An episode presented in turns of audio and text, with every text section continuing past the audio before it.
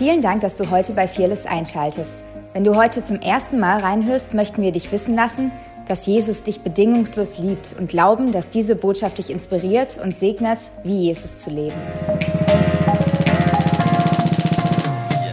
Vater von drei Töchtern zu sein. Meine Welt ist rosa, tatsächlich. Manchmal wünschte ich mir, sie wären noch ein bisschen irgendwie so äh, braun oder grün oder Wald oder Werkzeug oder was auch immer. Ähm, aber ja, Gott weiß, was er tut. Von dem her, alles gut. Ich äh, habe die große Ehre und das Vorrecht, euch heute in dieser Reihe, in der wir uns befinden, wo wir äh, über Hoffnung nachdenken, über, über Jesus, der die Hoffnung ist, euch da mit hineinzunehmen und möchte euch so ein bisschen ähm, äh, ja, nochmal zurückschauen lassen, was in den letzten Monaten bei uns in der Fearless Church passiert ist. Ähm, wir haben vor kurzem ähm, vom Toni eine Predigt gehört über Abraham, ähm, der Mann, der ja, ein Held des Glaubens ist, der in Hebräer 6 äh, in dieser, in dieser äh, Wall of Faith in dieser Wand der Glaubenshelden aufgelistet ist, ähm, der aber trotzdem immer wieder auch seine Herausforderungen hatte, diesen Verheißungen Gottes zu glauben. Und trotzdem ist er dieser, einer dieser Helden, dieser Hoffnung, ähm, weil er die, den, das Vertrauen nie weggeworfen hat. Wir haben gehört von der Becky letzte Woche, äh, welche Rolle die Gemeinde spielen kann. Wir, die wir ein Leib sind, wo es verschiedene Glieder gibt und wo jeder eine eigene History mit Gott hat, ähm, die er weitergeben darf, die er transferieren darf. Wir hatten Beckett für diesem Wort Impartation gesprochen, über Übermittlung oder Weitergabe.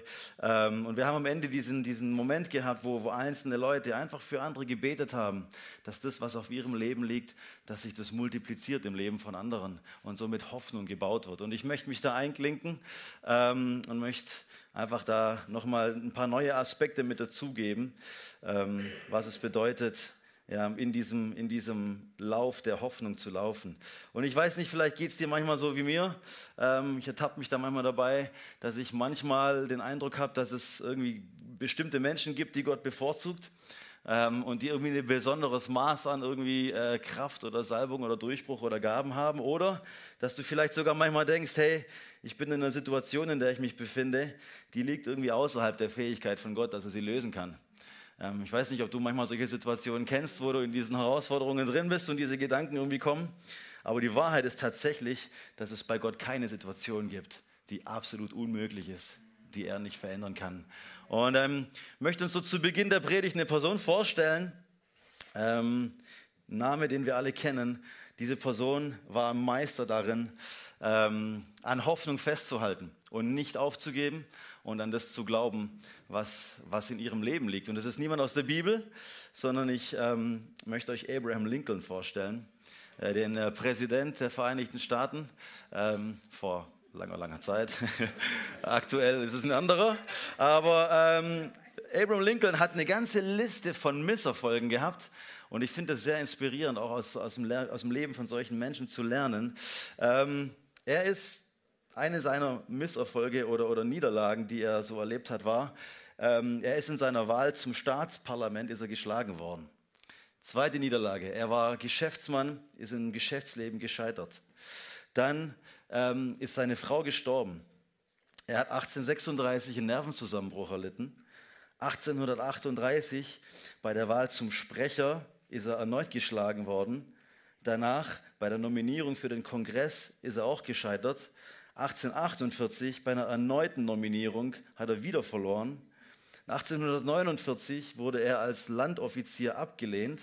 1854, als er ähm, für den US-Senat kandidiert hat, ist er wiederum abgelehnt worden.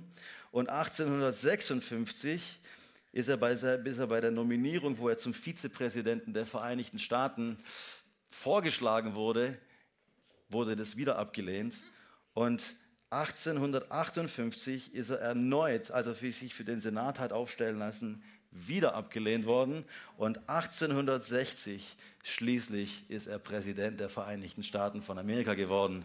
Und wenn du so eine History anschaust und dir das vor Augen führst, dann wird uns bewusst, dass er ein Mann war, der wusste, wie man aufsteht, als das Leben ihn niedergeschlagen hat.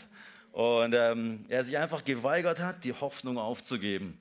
Und ich weiß nicht genau, inwiefern er tatsächlich mit Jesus connected war. Ich glaube tatsächlich, dass er ein gläubiger Mensch war, aber wie seine persönliche Beziehung zu Jesus aussah, kann ich nicht sagen.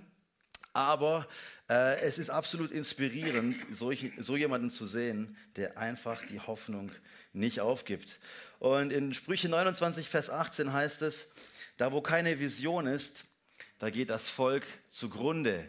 Man könnte sogar in die Richtung sagen, da wo keine Hoffnung ist, da geht ein Volk zugrunde, weil Hoffnung partnert immer mit einer guten, mit einer positiven Zukunft. Und ähm, ich glaube tatsächlich, dass in diesen Worten sehr viel Wahrheit steckt, weil Hoffnungslosigkeit ist ein Traumkiller. Hoffnungslosigkeit ist ein Visionskiller. Wenn du keine Hoffnung hast, dann kannst du auch nicht groß träumen, was die Zukunft deines Lebens anbelangt. Dann fehlt dir Vision. Und ähm, ich glaube tatsächlich, dass man auch ohne Hoffnung keinen Glauben haben kann. Und ohne Glauben ist die Welt echt ein richtig mieser Ort äh, zu leben. Das, denke ich, merken wir immer wieder, auch wenn wir die Nachrichten anschauen. Ähm, es gibt tatsächlich wenig Stimmen in diesem Land, die, die hoffnungsvoll sind. Und ich glaube tatsächlich, dass wir aufgrund dessen auch äh, ja, die Frucht in dem, in, dem, in dem Gedanken, in dem Glauben an eine, eine gute Zukunft unseres Landes ähm, momentan ernten, weil einfach Menschen selten Hoffnung verbreiten über, über das, wie es aktuell aussieht und wie es weitergehen kann. Ähm, die Wahrheit ist, dass es aus Gottes Sicht immer Hoffnung gibt. Immer. Ähm, egal wie aussichtslos die Situation scheinen mag, die Wahrheit ist, dass Gott zum Beispiel Daniel, als er in diese Löwengrube geworfen wurde, äh, gerettet hat. Da schien alles hoffnungslos. Ich weiß nicht, wie es dir geht, wenn du verurteilt bist, äh, in, diese, in diese Löwengrube geworfen zu werden, ob du tatsächlich noch Hoffnung an einen weiteren Tag hast. Ich weiß nicht, ob das Daniel hatte, aber ich weiß auf jeden Fall, dass, äh, dass Gott ihn aus dieser hoffnungslosen Situation befreit hat und gerettet hat. Wir haben heute schon mehrfach ähm, äh, dieses Bild vom Feuerofen auch gehört während dem Gottesdienst und tatsächlich habe ich mir das auch aufgeschrieben, die, diese drei Jungs, äh, Shadrach, Meshach und Abednego, als sie in den Feuerofen geworfen wurden, weil sie sich geweigert haben, dieses Standbild anzubeten, ähm, weiß ich nicht, wie viel Hoffnung sie tatsächlich auf eine glorreiche Zukunft noch hatten, aber Jesus selber war diese Person, war dieser Mann, der im Feuerofen ihnen erschienen ist und der sie wie durchs Feuer hindurch geführt hat. Und das hat sie nicht versenkt und das ganze, die ganze Situation hat sich komplett verändert und ein gesamtes Volk hat angefangen, den wahren Gott anzubeten. Ähm, Gott hat einen Mann gefunden, der so voller Hass war, dass er Christen ermordet hat, ähm, ist ihm begegnet auf dem Weg nach Damaskus und ähm, sein Name wurde verändert von Saulus in Paulus. Er wurde einer der größten Glaubenshelden, ähm, den wir kennen in, in, der, in der Geschichte der Kirche, äh, die jemals auf diesem Planeten gelebt haben. Und ähm, gefühlt 50, 60 Prozent des Neuen Testaments sind genau durch diesen Mann geschrieben worden, weil Gott ein Gott der Hoffnung ist und weil Gott in hoffnungslose Situationen hineinkommen kann. Und es gibt immer wieder solche erstaunlichen Geschichten, wie Gott es schafft, in Situationen Menschen zu erlösen, Menschen zu erretten, Situationen zu verändern. Ähm, und ich weiß nicht, wie es dir geht. Ich möchte ganz kurz so ein Beispiel erzählen oder ein gutes Bild aus meinem eigenen Leben. Wir haben vorher von meinen Töchtern gehört und meine Töchter lieben es, Uno zu spielen. Äh, wer von euch kennt Uno, dieses Kartenspiel? Die meisten von euch. Wer hat das schon mal mit seinen Töchtern gespielt? ah, ich. ähm, oder mit den Kindern. Ähm, und das macht riesig Spaß, dieses Spiel.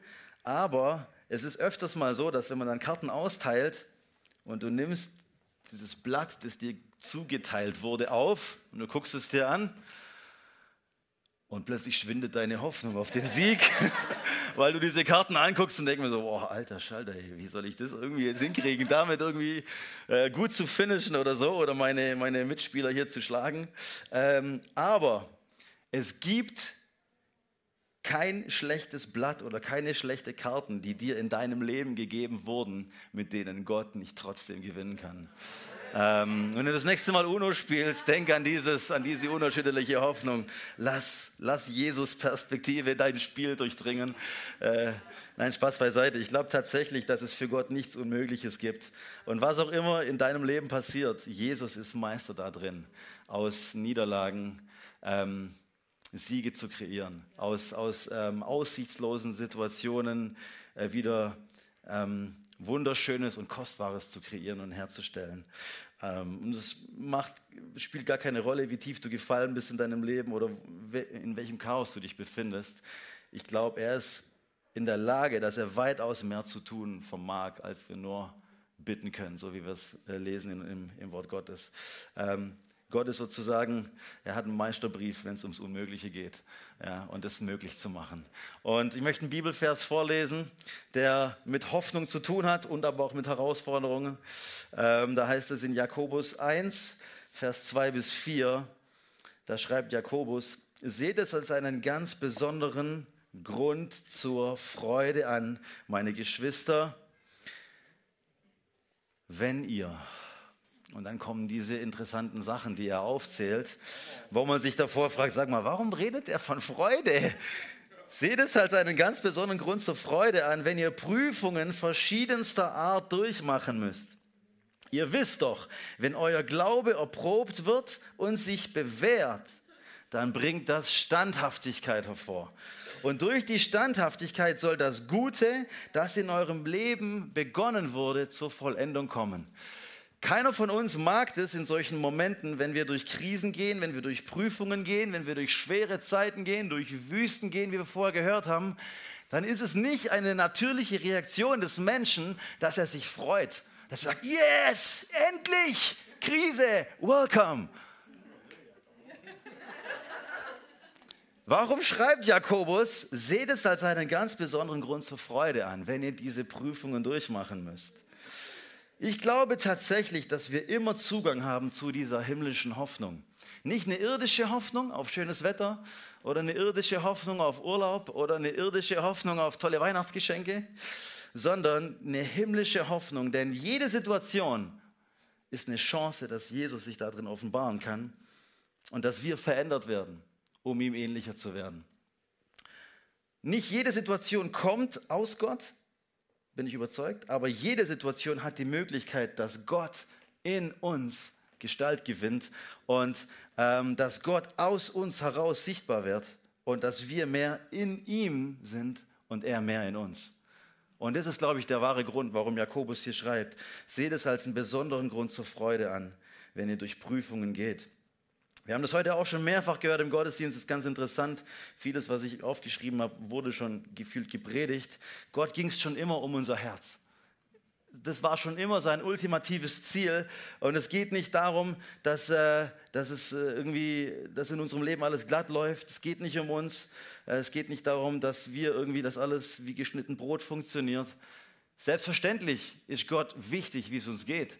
Ja? Und selbstverständlich dürfen wir bitten, dass Gott in unserem Leben eingreift und dass er Dinge verändert, dass er Wunder tut, äh, dass er uns versorgt. Und das Schöne ist, er macht es auch. Aber ultimativ geht es Gott um dein Herz und um mein Herz. Weil das ist das, was wir mitnehmen. Das ist das, was wir eines Tages mitnehmen, wenn wir vor ihm stehen. Du wirst nicht deinen BMW mitnehmen, du wirst nicht deinen Swimmingpool mitnehmen, du wirst nicht dein E-Bike mitnehmen, du wirst nicht füg an, was du so willst. Wir kennen diese Werbung von früher, von früher, mein Haus, mein Auto, mein Boot. Kannst du alles nicht mitnehmen. Du nimmst dein Herz mit. Du nimmst das mit, was er dir geschenkt hat und an was er arbeiten will. Ähm, und deswegen schreibt Paulus ähm, auch in Philippa 4, freut euch im Herrn alle Zeit. Und weil er es so wichtig fand, hat er gesagt, und ich sage es euch nochmal, freut euch. Ich glaube tatsächlich, dass auch solche Phasen, wo, wo wir in Wüste laufen, dass das Momente sind, in denen Gott ganz besonders an uns arbeiten will und wo wir diese himmlische Hoffnung ähm, tatsächlich brauchen. Ähm, wir, wir, wir, wir kennen dieses Bild, wo Gott beschneidet, wo Jesus dieses Bild benutzt, wo er von diesem Weinstock spricht, wo er sagt, ich bin der Weinstock, ihr seid die Reben, wer in mir bleibt und ich in ihm, der bringt viel Frucht. Und da sagt er einen ganz interessanten Satz wo es darum geht zu beschneiden. Ähm, da sagt er, dass wir oder die Jünger, ihr seid bereits rein, ihr seid bereits beschnitten, ihr seid bereits diszipliniert, nicht durch den Schnitt, sondern durch das Wort, das ich zu euch gesprochen habe. Und ich habe mich tatsächlich gefragt oder auch mit Steve darüber geredet vor einiger Zeit mal, was heißt es denn, dass man rein ist aufgrund von dem Wort?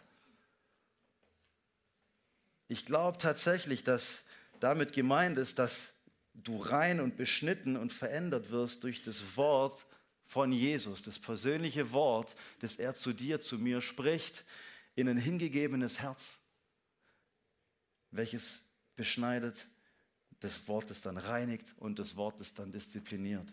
Ich glaube nicht, dass Umstände oder Krisen oder Wüsten ähm, dazu führt, dass wir beschnitten werden. Ich glaube, dass es das Wort Gottes ist, das uns beschneidet. Die Umstände, die wecken uns nur auf, damit wir anfangen zuzuhören. Und die Frage ist für mich, sind wir vielleicht manchmal in der Wüste und hören dann zu und lassen Veränderung zu, weil wir vielleicht davor, wo wir nicht in der Wüste waren, das Wort von Jesus nicht gehört haben. Vielleicht ist manche Wüste nicht nötig, wenn du vorher deinem Herrn und Meister zuhörst und zulässt, dass sein Wort zu dir spricht, dass sein Wort dich verändert. Wir kennen die Geschichte von Jona. Ähm, und Jona, der dann ja diesen Auftrag hatte, er hat sich geweigert, ist in die entgegengesetzte Richtung gegangen. Er sollte nach Tarsus, Richtung Kleinasien. Nee, er ist Richtung, nee, andersrum, er sollte Richtung Spanien. Ich glaube, Tarsus war eine Stadt in Spanien. Whatever. Also er ist auf jeden Fall in die falsche Richtung gegangen von Europa. Ähm, er hat Schiffbruch erlitten, beziehungsweise man hat ihn über Bord geschmissen. Der Wal hat ihn geschluckt. Und ich glaube tatsächlich, dass er in dem Moment, als er in dem Bauch des Wals war, da hat er wahrscheinlich dann realisiert, hoppla, da draußen, da muss es jemand geben, der eine bessere Lösung hat als die, in der ich mich gerade befinde. Ich glaube, als er in diesem, in diesem Wahlbauch war, da war er dann in einer Position, um zuzuhören. Und äh, genau das ist dann passiert. Er hat dann in dem Moment tatsächlich dem Wort Gottes zugehört. Ähm, manchmal wecken uns Umstände auf, damit wir anfangen zuzuhören. Ähm, aber das Leben, tatsächlich, das, die lebensverändernde Kraft, die befindet sich in seinem Wort, in seiner Stimme. Das ist das, was uns beschneidet. Und ich glaube tatsächlich, wer ihn sucht, wer ihn reden lässt, wer ihm zuhört, wer ihn handeln lässt, der wird, so wie Jesus es sagt, beschnitten aufgrund des Wortes, das er zu uns spricht. Ich möchte eine weitere, einen weiteren Vers in unsere Mitte legen aus Römer 1, wo es auch um diese Herausforderungen geht ähm, und um die Hoffnung, in der wir stehen und in der wir leben sollen. Da heißt es Römer 5, Vers 1, nachdem wir nun aufgrund des Glaubens für gerecht erklärt worden sind, haben wir Frieden mit Gott durch Jesus Christus, unseren Herrn. Wow, allein das ist so ermutigend. Zwei, durch ihn haben wir freien Zugang zu der Gnade bekommen, die jetzt Grundlage unseres Lebens ist. Und im Glauben nehmen wir das auch in Anspruch. Darüber hinaus haben wir eine Hoffnung, die uns mit Freude und Stolz erfüllt. Und jetzt kommt die Hoffnung. Wir werden einmal an Gottes Herrlichkeit teilhaben. Doch nicht nur darüber freuen wir uns. Wir freuen uns auch über die Nöte, die wir jetzt durchmachen. Also nicht nur Jakobus schreibt es, Paulus schreibt es auch. Und wer gelernt hat, durchzuhalten, der ist bewährt. Bewährt zu sein, festigt die Hoffnung. Also was sagt er?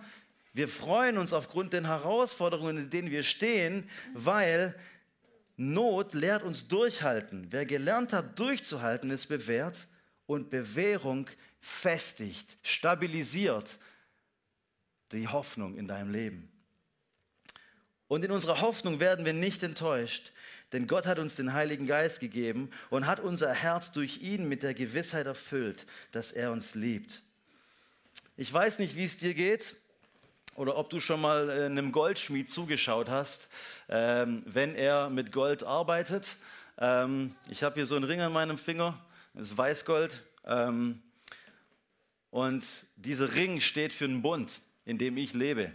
Und dieser Ring besteht aus Gold und äh, dieser Ring ist nicht einfach so aus dem Berg gekommen, sondern dieser Ring wurde geläutert im Feuer. Der wurde geläutert, ähm, Gold wurde eingeschmolzen, es wurde ultra hoch erhitzt und äh, das Gold hat sich getrennt von anderen Dingen, die, äh, es verunreinigt hat. Und leichtere Sachen sind nach oben gekommen. Ähm, Verunreinigungen sind sichtbar geworden an der Oberfläche und ähm, Plötzlich tauchen die dann auf und äh, werden sichtbar. Und ich möchte es übertragen auf dein Leben und auf mein Leben. Ist es nicht so, dass ganz, ganz oft, wenn Hitze auf unser Leben einwirkt, dass ähm, Sachen rauskommen, wie Bitterkeit oder Wut. Ähm, und vielleicht fragst du dich so in Momenten, wo du in der Krise steckst, dann merkst du, da poppen Sachen auf. Und du redest mit Jesus und du sagst, Gott, wo kommt das alles her? Und Jesus guckt dich an in seinem liebenden Blick und er sagt, hey, es war schon lange da drin. Für dich unsichtbar, für mich sichtbar. Und genau das passiert in Herausforderungen oder Krisen oder Schwierigkeiten, dann kommen solche Sachen in dir hoch. Und ich glaube tatsächlich, dass Gott uns sagt, hey, das ist meine Gnade und meine Liebe, dass ich dir das offenbaren will, was da in dir steckt. Die Frage ist, was machst du dann damit, wenn in diesen Phasen von Not, von Herausforderung, von mancherlei Anfechtung, wie, wie Jakobus das sagt, wenn diese Sachen zum Vorschein kommen? Ich weiß nicht, wie es dir geht. Ähm, möchte kurz von mir erzählen. Ähm, bei mir ist es ganz oft so, dass tatsächlich meine Mädels mich äh, immer wieder sehr, sehr stark herausfordern. Ähm, glaubt man gar nicht, weil Mädels meistens immer so brav sind, aber hey, ihr täuscht euch. Ähm, auch sie sind da lösungsbedürftig. äh, und ähm, ganz oft merke ich dann bei mir, wenn Sachen nicht laufen, wie ich mir das vorstelle, vor allen Dingen, wenn irgendwie Druck da ist und irgendwie Zeit knapp ist und du willst die Kinder ins Bett bringen oder was auch immer, und Sachen laufen nicht, wie sie laufen sollen oder wie du denkst, wie sie laufen sollten. Plötzlich merke ich, da kommen Sachen aus mir hoch, die sehen nicht aus wie Jesus, sondern äh, plötzlich werde ich ungehalten, plötzlich werde ich wütend, plötzlich werde ich zornig, plötzlich werde ich laut. Und die Frage ist, das gleiche kann man übertragen auf andere Beziehungen, auf deinen Partner, auf deine Ehefrau, auf deinen Ehemann. Was passiert in solchen Momenten, wo Dinge aus dir rauskommen? Was machst du damit? Gibst du deinem Umstand die Schuld?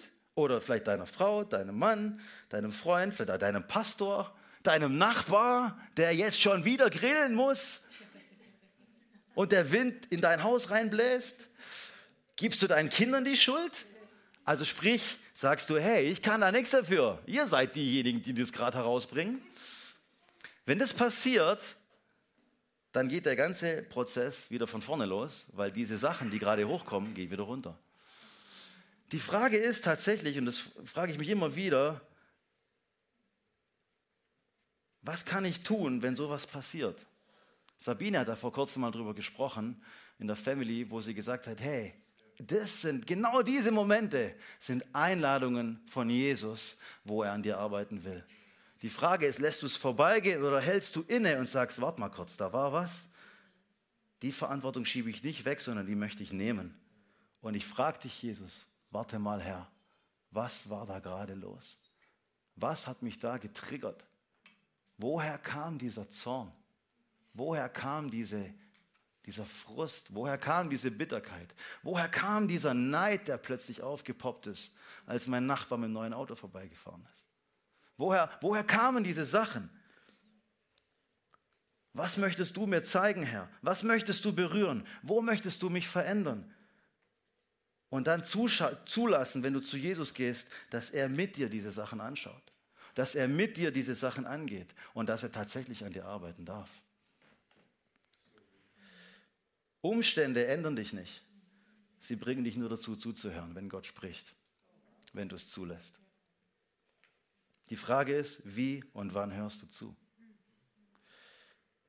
Und ich glaube tatsächlich, dass unsere Geschichte, die wir mit Gott haben, aber auch die Geschichte Gottes mit der Menschheit oder die Geschichte Gottes mit seinem Volk, dass diese Geschichte Werkzeuge für dich und für mich bereithält, wie wir in solchen Situationen, egal ob es eine kleine Krise ist, ein kurzer Augenblick, der für dich herausfordernd ist oder eine, eine längere Zeit, in der du dich befindest, wie du in dieser, in, in dieser Phase siegreich sein kannst und wie du Hoffnung behalten kannst. Und ich möchte so in dem zweiten Teil der Predigt, möchte ich dir Werkzeuge geben oder benennen, von denen ich glaube, dass sie wirklich coole Werkzeuge sind, um in Hoffnung zu bleiben. Und es sind ich glaube auch, dass es da mit Sicherheit noch mehr gibt, aber das ist das, was so für mich gehighlightet wurde in der Vorbereitung. Und ähm, damit es ein bisschen anschaulich wird, habe ich mitgebracht. Ich glaube tatsächlich, dass, es, dass Gott Werkzeuge für uns bereithält, ähm, wie wir Hoffnung behalten können. Und ich glaube, eines der Werkzeuge, das wir immer wieder in die Hand nehmen dürfen in Momenten, wo wir herausgefordert sind, ist, ähm, dass wir tatsächlich wissen, wer unser Gott ist. Und jetzt suche ich gerade ein passendes Werkzeug raus. Klipp, klapp, klipp, klapp.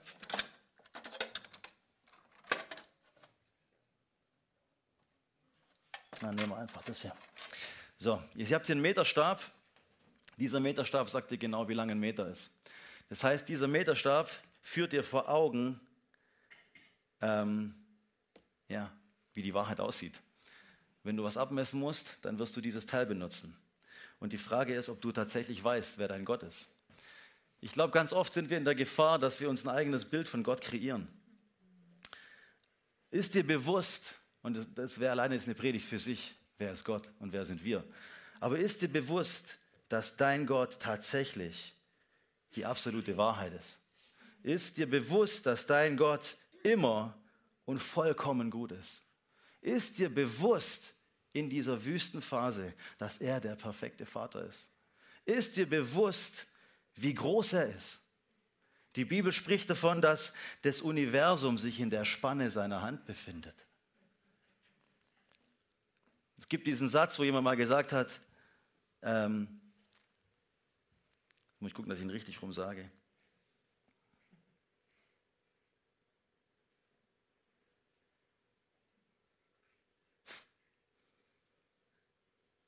Ich glaube, er ging so.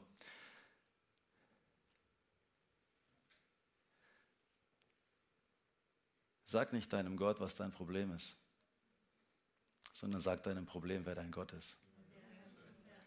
Wir tendieren dazu, in Phasen, wo wir in Krisen stecken, das Problem größer zu machen und Gott kleiner zu machen. Ist dir bewusst, wie groß Gott ist? Seine Gedanken, sagt David in den Psalmen, sind zahlreicher als der Sand am Meer. Seine Gedanken über dich sind zahlreicher als alle Sandkörner dieser Erde. Bist du dir bewusst, wie groß Gott ist? Bist du, lebst du in Ehrfurcht vor ihm? Zweites Werkzeug, tatsächlich eines der wichtigsten, meiner Meinung nach.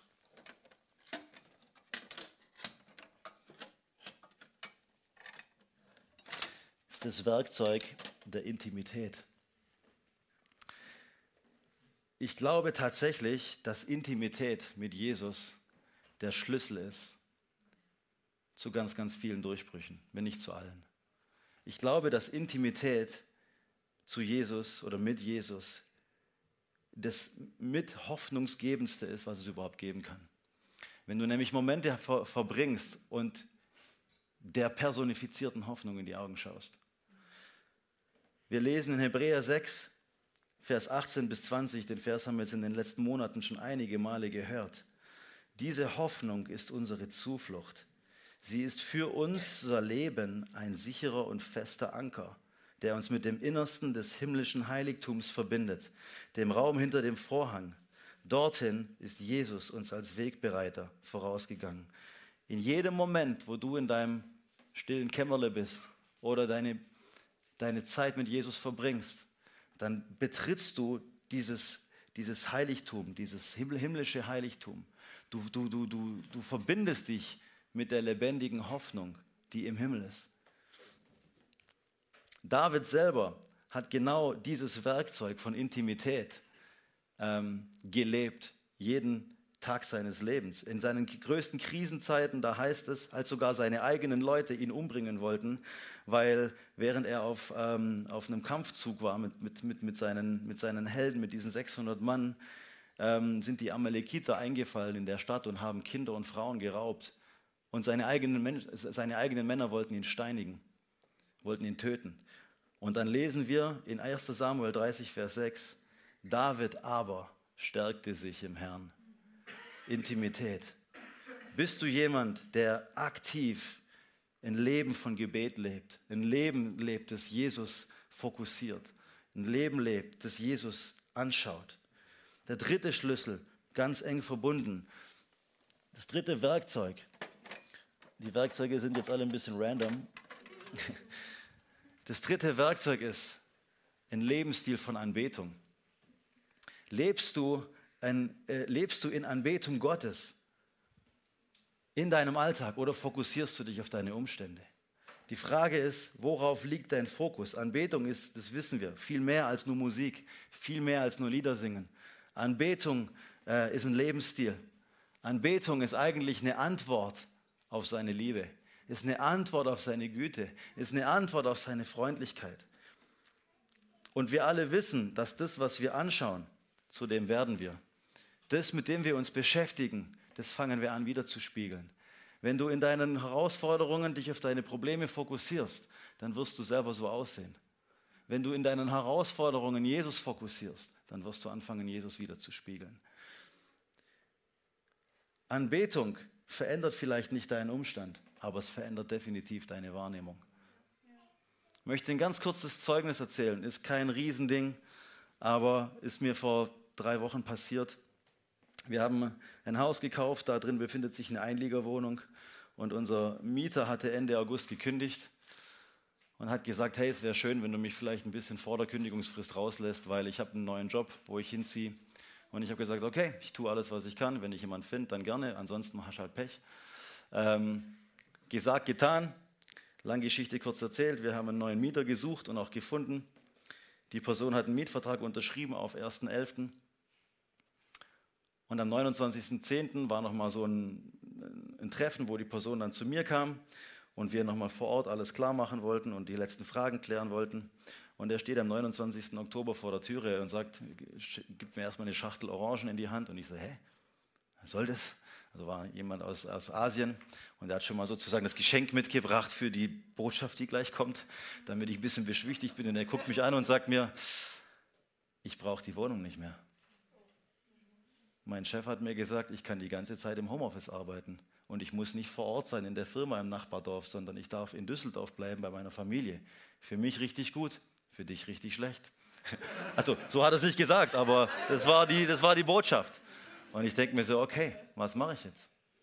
Sage ich ihm, hey Freund, du hast einen Vertrag unterschrieben, drei Monate Kündigungsfrist. Du wirst keinen Fuß in die Wohnung setzen, aber du zahlst mir bis Ende Januar die Miete. Ist das klar? Oder sage ich, Jesus, was machst du gerade? und wir haben geredet und wir sind übereingekommen, dass er mir mal für November die Miete überweist ähm, und ich einfach gucke.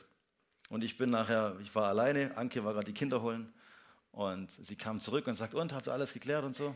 Passt soweit? Und ich gucke sie an, nichts passt. und sie guckt mich an, so, wie? Ja, der zieht nicht ein. Und das Erste, was wir gemacht haben, das Erste, wir haben die Kinder irgendwo versorgt, dass sie gespielt haben, wir haben uns beide an der Hand genommen, wir haben uns beide in die Augen geguckt und wir haben beide gesagt, Jesus, keine Ahnung, warum das passiert. Aber unser Herz hängt nicht an der Miete, unser Herz hängt nicht an einem Einkommen, unser Herz hängt nicht an einem Bankkredit, der, dazu, der dafür bedient werden muss. Du bist unser Versorger, du bist der, der die Lösung hat, du bist der, dem wir vertrauen. Das ist eine kleine Situation aus dem Alltag. Und das Interessante ist, zwei Tage später hatten wir die Wohnung vermietet eine Person, die wir damals schon als Favoriten hatten, die uns aber abgesagt hat. Das ist eine ganz kurze Version der Geschichte. Aber Gott versorgt. Gott ist der, der in allem und durch alles wirkt. Und die Frage ist, fokussierst du ihn oder fokussierst du den Umstand? Das geht einher mit dem nächsten Werkzeug. Ändere deine Perspektive. Ein Pinsel verändert das Äußerliche. Wenn du nämlich blaue Farbe auf eine weiße Wand knallst, ist sie nachher blau.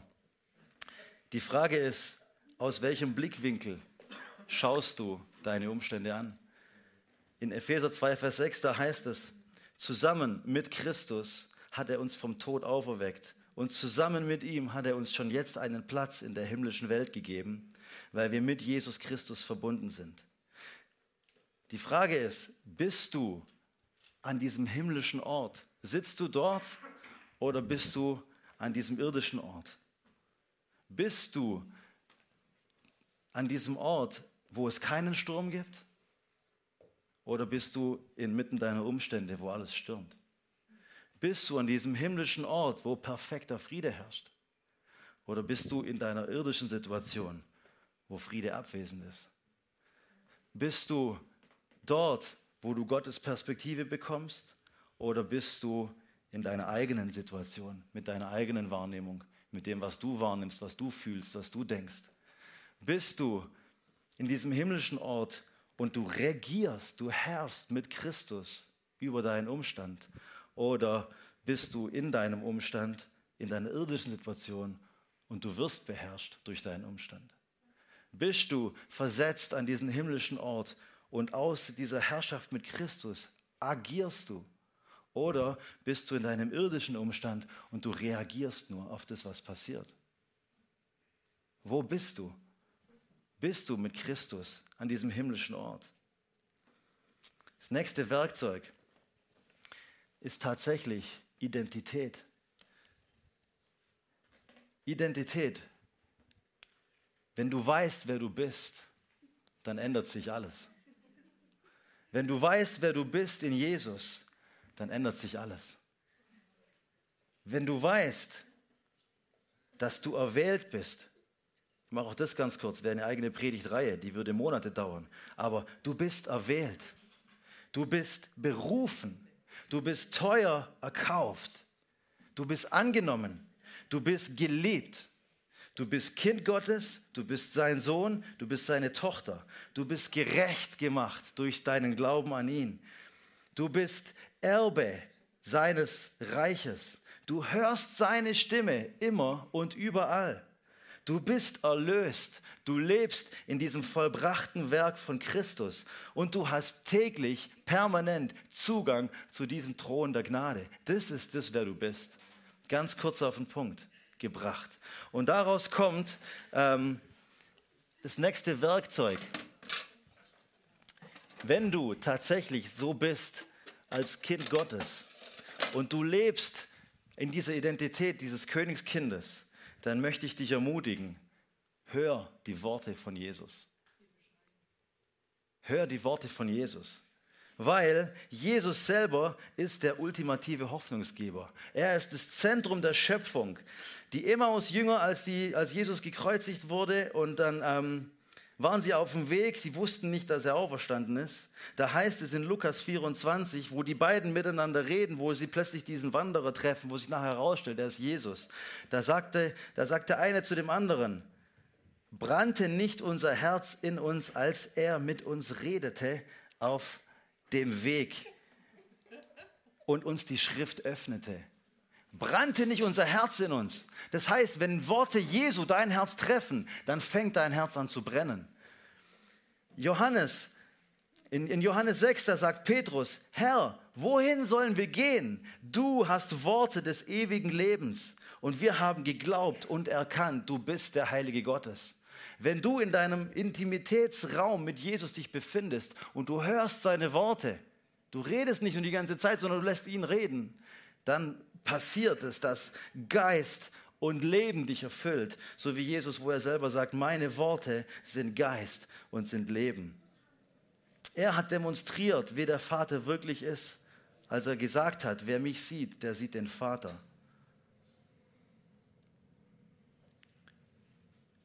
Füll dich mit dieser Wahrheit, mit Gottes Wahrheit. Ein weiteres Tool, dann komme ich so langsam zum Abschluss. Ähm, nehmen, wir, nehmen, wir, nehmen wir das hier, das ist gut. Das ist eine Pfeile. Ich möchte dich ermutigen, dass wenn du durch solche Krisenzeiten gehst, du kannst Hoffnung behalten, wenn du in der Gemeinschaft mit anderen Christen bleibst. Wir tendieren dazu, uns zu isolieren, wenn es uns nicht gut geht. Das beobachte ich bei meinen Kindern. Wenn die gerade sauer sind und keine Lust mehr haben und irgendwas blöd läuft, dann gehen sie weg. Das beobachte ich bei mir selber manchmal. Wenn ich an meine absoluten Grenzen komme, dann will ich weg. Und das beobachte ich auch bei Christen, wenn sie durch eine Krise gehen, dann gehen sie weg aus geistlicher Gemeinschaft. Und ähm, in der Apostelgeschichte heißt es, 2, Vers 42, das kennen wir alle. Sie blieben beständig in der Lehre der Apostel, im Brotbrechen, in der Gemeinschaft und im Gebet. Und ich ermutige dich, such die Gemeinschaft mit Christen. Such die Gemeinschaft mit, mit, mit, mit, mit jemand anderem. Und zwar nicht nur, unterhalte ich nicht nur über, ähm, über Fußball oder über was gerade so läuft in dieser Welt, sondern geht tief miteinander. Lasst euch euch gegenseitig beschneiden. Lasst es zu, dass Eisen und Eisen sich schärfen gegenseitig. Und der vorletzte Punkt, bleib in Gottes Wort. Bleib in Gottes Wort. Ich habe manchmal das Gefühl, dass in der heutigen Zeit, dass wir darauf warten, dass jemand von hier vorne das Wort Gottes predigt, anstatt dass wir das Wort Gottes selber essen. Steve hat vor ein paar Wochen mal dieses Beispiel gebracht mit, mit Nahrung und mit Nahrungsergänzungsmitteln. Ja, es ist super, wenn du Bücher liest. Es ist super, wenn du dir Predigten anschaust. Aber das sind alles nur Nahrungsergänzungsmittel. Die wahre Nahrung ist das Wort Gottes, das du essen sollst. Jeden Tag. In Josua 1, Vers 8, da sagt Josua, die Worte des Gesetzes, oder sagt Gott zu Josua, die Worte des Gesetzes sollen immer in deinem Mund sein. Denke Tag und Nacht über das Gesetz nach, damit du allem, was darin geschrieben steht, Folge leisten kannst.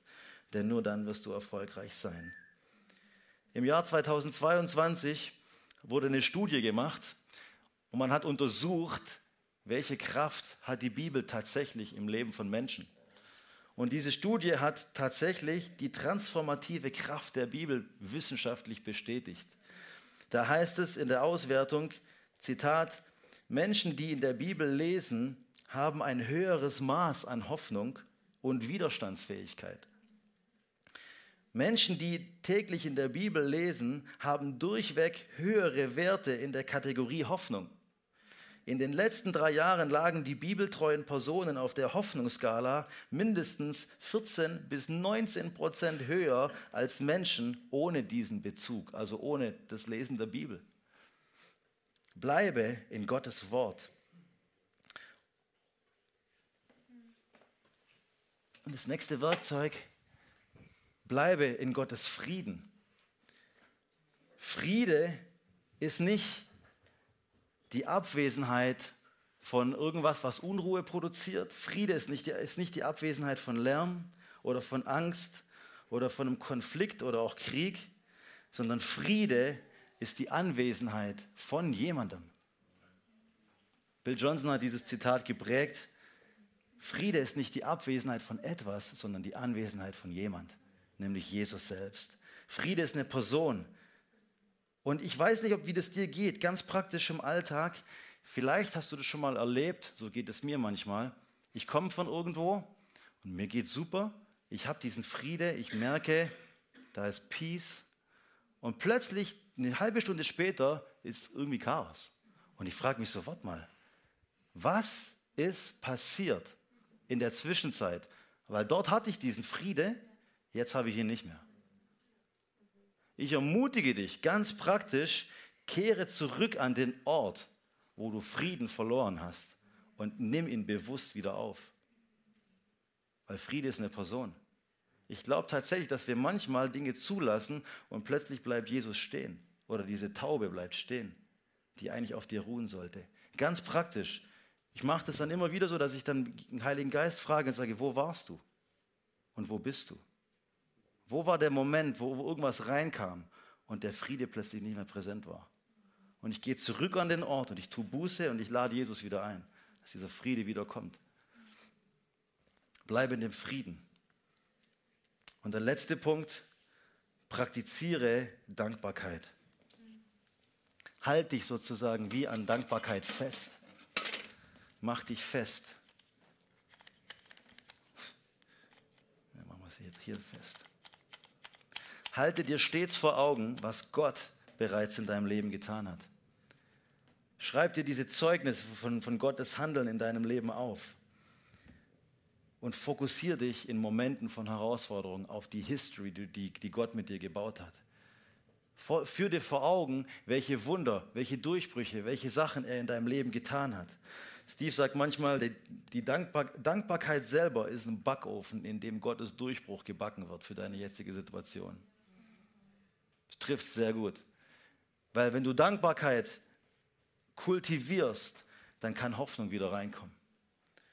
Und ich möchte dich ermutigen, wenn ich jetzt zum Abschluss komme und einfach für dich bete, wenn du merkst, hey wow, da sind Sachen da, ja, ich merke manchmal, mir, mir, mir fällt es schwer in diesen Momenten von, von Krise und von Herausforderung zu verstehen, dass eigentlich Jesus in mir geformt werden darf dann möchte ich sehr gern für dich beten. Und wenn du das möchtest, dann kannst du gerne aufstehen. Wenn du sagst, hey, ja, diese Werkzeuge, ich möchte es wieder neu ergreifen. Ich möchte neu wieder in diese Hoffnung hineintreten. Dann ermutige ich dich einfach, dass du kurz aufstehst. Ähm, ein Ministry-Team wird auch gleich nach vorne kommen. Und ich möchte einfach gerne für dich und für uns beten. Danke, Jesus.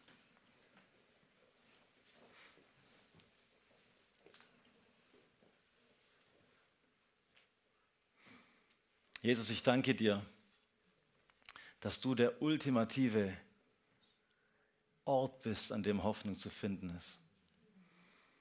Und ich danke dir, Jesus, dass es möglich ist, egal in welcher Situation wir uns befinden, dass es möglich ist, Hoffnung zu ergreifen und in Hoffnung zu sein und mit Hoffnung zu partnern. Und ich möchte es beten für jeden Einzelnen von uns, Herr, dass wir das zulassen, so wie wir das heute schon durch den ganzen Gottesdienst gespürt und gehört haben, dass dein Feuer unser Herz berühren darf. Und dass da, wo Dinge nicht so aussehen, wie du sie dir gerne hättest, so wie, so wie du uns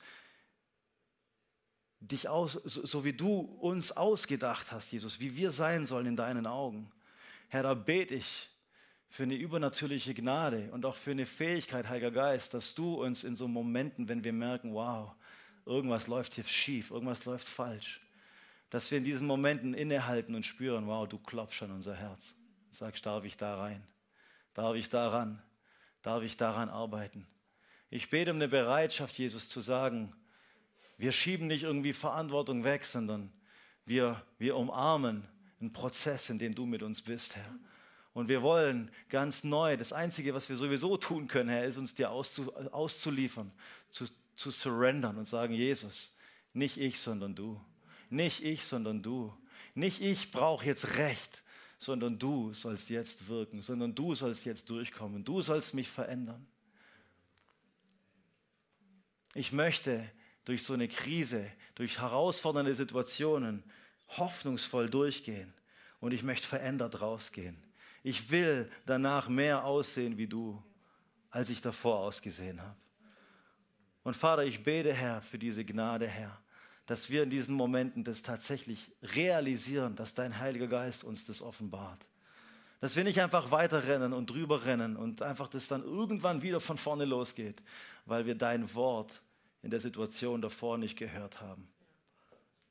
Ich bete, Herr, dass diese Werkzeuge der Hoffnung uns tatsächlich in einen hoffnungsvollen Lebensstil hineinbringen und halten, auf Dauer, Herr.